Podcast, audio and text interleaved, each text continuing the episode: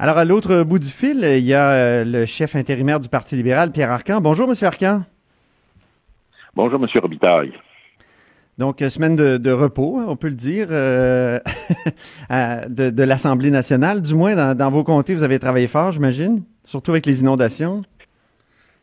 Ben, on a travaillé. Il y a beaucoup de députés de notre formation politique qui sont touchés par ça. Le député de Néligan dans l'ouest de Montréal, euh, euh, évidemment dans le bout de Laval également, euh, Fabre, euh, et donc il y a évidemment le député de Pontiac, M. Fortin, qui est dans la région de Gatineau.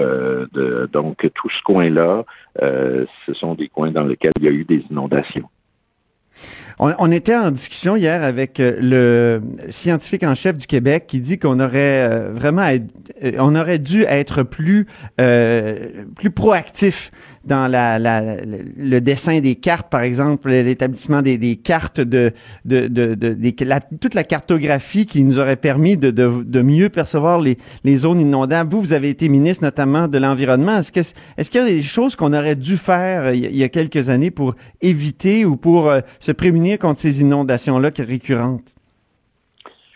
Ben, écoutez, ce sont toujours des, euh, des choses très délicates qui se passent, évidemment. Moi, j'ai vécu, euh, entre autres, de façon importante, euh, quand il y avait eu dans la région de Saint-Jean, lorsqu'il y avait eu le débordement, entre autres, en 2010, là, de la rivière Richelieu, ça avait été assez important. Et on avait quand même déjà des informations sur ce qui était les zones inondables. Euh, et là, on avait euh, établi un certain nombre de critères et de barèmes pour euh, dire aux gens, écoutez, ou bien vous, pour l'avenir, ou bien dans certains coins, certaines zones, vous devez faire ça de telle façon, de telle autre façon. à l'époque, évidemment, la municipalité respectait pas toujours les, les, permis qui étaient dévolue à ce moment-là, parce que c'est toujours, les gens veulent toujours être proches des cours d'eau, euh, veulent toujours avoir des résidences, des résidences-là ont plus de valeur, etc. Alors, on a, on a travaillé en ce sens-là. Euh, la documentation, moi en tout cas, ce dont je me souviens, c'est qu'à l'époque, au ministère de l'Environnement, on avait quand même des, une documentation importante sur ce qui était euh, qui était euh, arrivé. Et là, ben, euh, évidemment, c'est une question de décision, puis comment est-ce qu'on déplace euh, les gens, puis comment est-ce qu'on va les compenser. C'est tout cet enjeu-là qui entre en ligne de compte, évidemment. Quand M. Legault dit qu'il faut peut-être aider les gens à, déménager, les, convaincre de, de quitter certains endroits, vous êtes d'accord?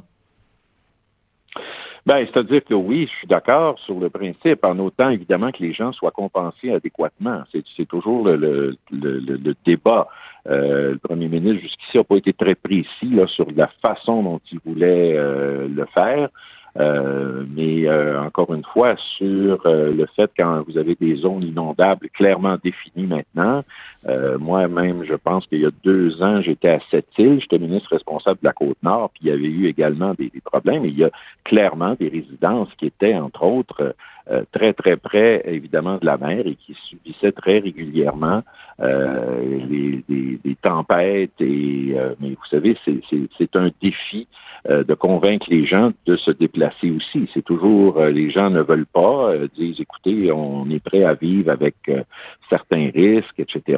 Alors, c'est un dossier qui est délicat mais sur lequel il va falloir à un moment donné trouver des solutions parce que, comme tout le monde le reconnaît maintenant, ça se produit de façon euh, beaucoup plus fréquente. Qu'est-ce que vous feriez, vous, au Parti libéral, de, différent par rapport euh, au ben, gouvernement en place? Par rapport à ça, écoutez, euh, je pense que je, je pense qu'on est dû au Québec. Moi, ce que je ferais, en tout cas, je ferais certainement une rencontre avec les élus municipaux et établir le plus rapidement possible un plan d'action euh, pour faire en sorte qu'on puisse régulariser la situation et euh, établir une marge de manœuvre. Parce que le grand défi là-dedans, c'est qu'il faut qu'à la fois les scientifiques, qu'à la fois les autorités municipales, à la fois les autorités du Québec s'entendre sur ces questions-là et qu'on puisse ensemble faire un plan d'action. Le gouvernement du Québec n'est pas le seul dans ça. Vous avez euh, différentes autres autorités. Et à partir du moment où les autorités travaillent en action et travaillent de façon concertée, à ce moment-là, c'est beaucoup plus euh, beaucoup plus facile de euh, faire comprendre ça à la population. Dans certains cas, on n'a pas besoin d'être déplacés. Les résidences peuvent être sur des pilotis. Dans d'autres cas, il faut les déplacer. Alors, il faut que tout le monde s'entende sur la marche à suivre. Euh, autre dossier, on a vu le ministre de l'Économie, euh, Pierre Fitzgibbon, cette semaine, euh, qui a promis de démissionner s'il devenait un boulet pour le gouvernement de François Legault. Évidemment, j'ai tout de suite pensé à 2009, Pierre Arcan. 2009, quand vous, votre situation a été tellement problématique que le gouvernement Charret, le premier ministre Charret, avait changé les règles pour vous, puis ensuite il a dit, bon, on va avoir un commissaire à l'éthique. vous êtes-vous reconnu un peu en Pierre Fitzgibbon cette semaine? Eh ben, d'abord, premièrement, il y a une très grosse différence entre euh, moi et Pierre Fitzgibbon. Euh, en 2007, moi, quand je me suis présenté en politique, euh, les règles étaient plus ou moins claires à ce niveau-là. Et il n'y avait pas de commissaire à l'éthique, il n'y avait pas le, code que l'on a aujourd'hui sur ces questions-là. Aujourd'hui, je crois que le ministre de l'Économie ne peut pas dire qu'il ne peut pas prétendre, en tout cas, qu'il ne connaissait pas les règles du jeu. Les règles du jeu étaient clairement définies. Euh, moi, à l'époque, en plus, j'avais une entreprise qui n'avait aucun contrat avec le gouvernement, mais bon, pour des raisons, euh, parce qu'il faut toujours s'assurer qu'on lave plus blanc que blanc. Euh, alors, j'avais à ce moment-là vendu mes actions à l'intérieur de ces entreprises-là. Maintenant, est-ce qu'on parle de Métromédia, les, les 36% de, de Métromédia, c'est ça? C'est ça, exactement. Exactement. Alors, euh, c'était c'était euh, à ce moment-là quelque chose que j'avais fait. Et euh, évidemment, j'avais perdu de l'argent dans cette expérience-là. Ce sont les risques que l'on doit courir quand on va en politique. Mais je l'ai assumé. Ce qui, est, ce qui est surprenant dans ce dossier-ci, c'est que ces règles du jeu-là étaient très clairement connues. Et moi, ce que je trouve absolument incroyable, Imaginez-vous si, par exemple, euh, M. Legault, si c'était des libéraux, s'il y avait eu un ministre de l'économie, si Mme Anglade avait nommé à l'époque où elle était ministre de l'économie, si elle avait nommé un ami proche comme président d'Investissement Québec, je pense que M. Legault aurait été le premier à s'insurger euh, de cette situation-là. Nous aurions eu question après question en Chambre. Euh, vraiment, nous aurions eu droit à des leçons de morale. Et aujourd'hui, bien, M. Legault essaye de justifier euh, quelque chose qu'il a dénoncé lui-même il n'y a pas très longtemps. Est-ce que c'est de l'hypocrisie de sa part? Euh, écoutez, je, je, dirais que, en tout cas, c'est une. Euh, vous savez, on dit toujours que ce gouvernement-là, ce sont, c'est le gouvernement des promesses brisées. Alors, il avait déjà annoncé qu'il aurait un gouvernement qui serait d'une intégrité absolument totale.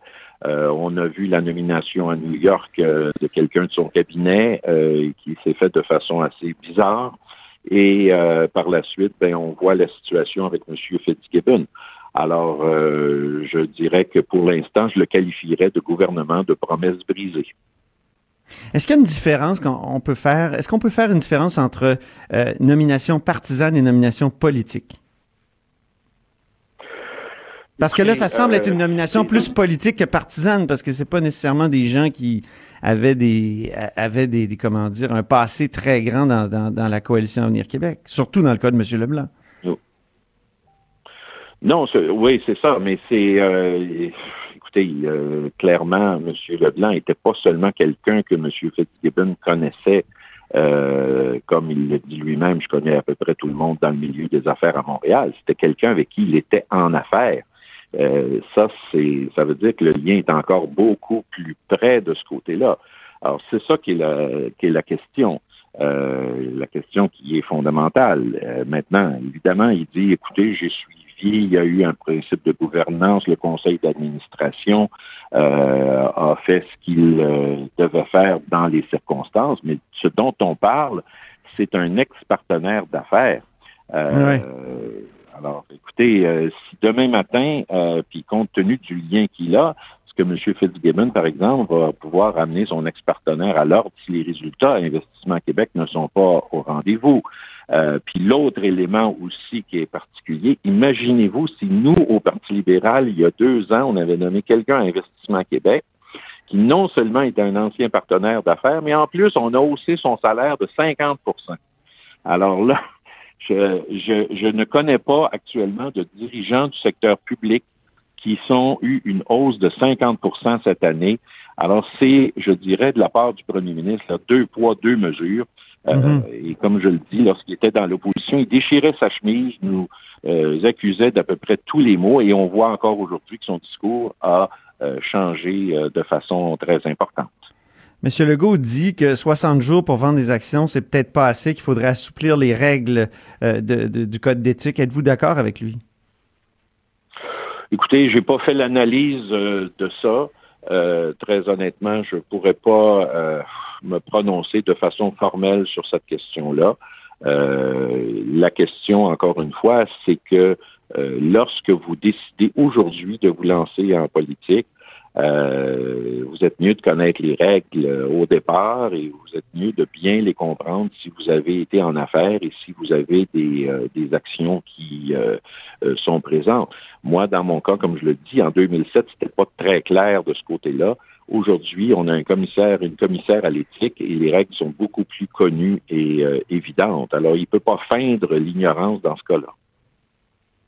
Donc, il a fait preuve d'une sorte de, laxisme. Il, il, sait pas, euh, comme il dit, la, la bébite euh, Fitzgibbon a été un peu euh, inattentive, a été laxiste. Quand, elle a été imprévoyante. Il n'y a pas eu de prévoyance de son cas, clairement. Et quand il dit que ce serait plus facile d'avoir un journaliste comme ministre de l'Économie, il n'y aurait aucune connaissance dans le monde des affaires, est-ce que vous êtes d'accord avec lui? Ben, c'est-à-dire que Écoutez, il y a des journalistes qui sont quand même très compétents en matière économique. Euh, je pense, je pense qu'il s'est mal exprimé. Je pense qu'il était émotif lorsqu'il a dit ça. Euh, je crois que la question, encore une fois, c'est euh, que quelqu'un qui doit se présenter en politique, et particulièrement comme ministre de l'économie, qui a en main les, les destinées d'investissement Québec, et qui possède des milliards et des milliards de dollars de prêts, de potentiels prêts, etc., il est clair qu'il doit euh, le plus rapidement possible liquider ses actions privées qu'il peut avoir avant de devenir ministre. Est-ce qu'il devrait avoir une... J'ai une dernière question. Est-ce qu'Investissement Québec devrait avoir une certaine indépendance ou c'est normal qu'il y ait une sorte de, de, de proximité, de communauté de pensée entre le président d'Investissement Québec et euh, le ministre de l'Économie et le gouvernement? C'est-à-dire que l'Investissement Québec est là pour supporter les entreprises au, Québec. Et c'est sûr qu'Investissement Québec, c'est, vous savez, on va débattre du rôle d'Investissement Québec pendant encore de nombreuses années parce que la question est toujours la même, jusqu'où euh, Investissement Québec prend des risques? Euh, et Investissement Québec, on l'a toujours vu en général comme appui à des projets euh, québécois.